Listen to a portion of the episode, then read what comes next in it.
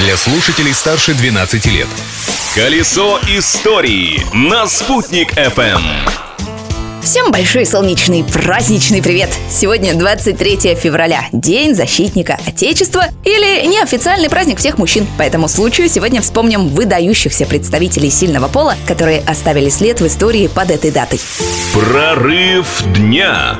Новый взгляд на мир представил в этот день математик Николай Иванович Лобачевский. 23 февраля 1826 года он представил доклад об открытии неевклидовой геометрии. Предположение Лобачевского о том, что параллельные прямые все-таки могут пересекаться, не произвело на присутствующих должного впечатления. Ученые просто не поняли, как это возможно. Но спустя 14 лет лучшие умы мира и даже выдающийся математик Фридрих Гаусс оценили открытие и исследования Лобачевского.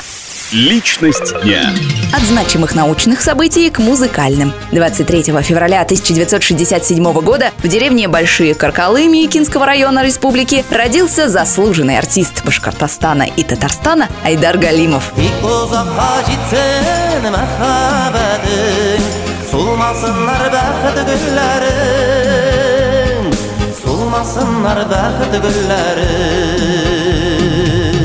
Сколько себя помню, всегда пел, признался в одном из интервью Айдар Ганиевич. Но это не помешало ему отслужить в воздушно-десантных войсках. Более того, он даже был награжден медалью за отличие в воинской службе третьей степени.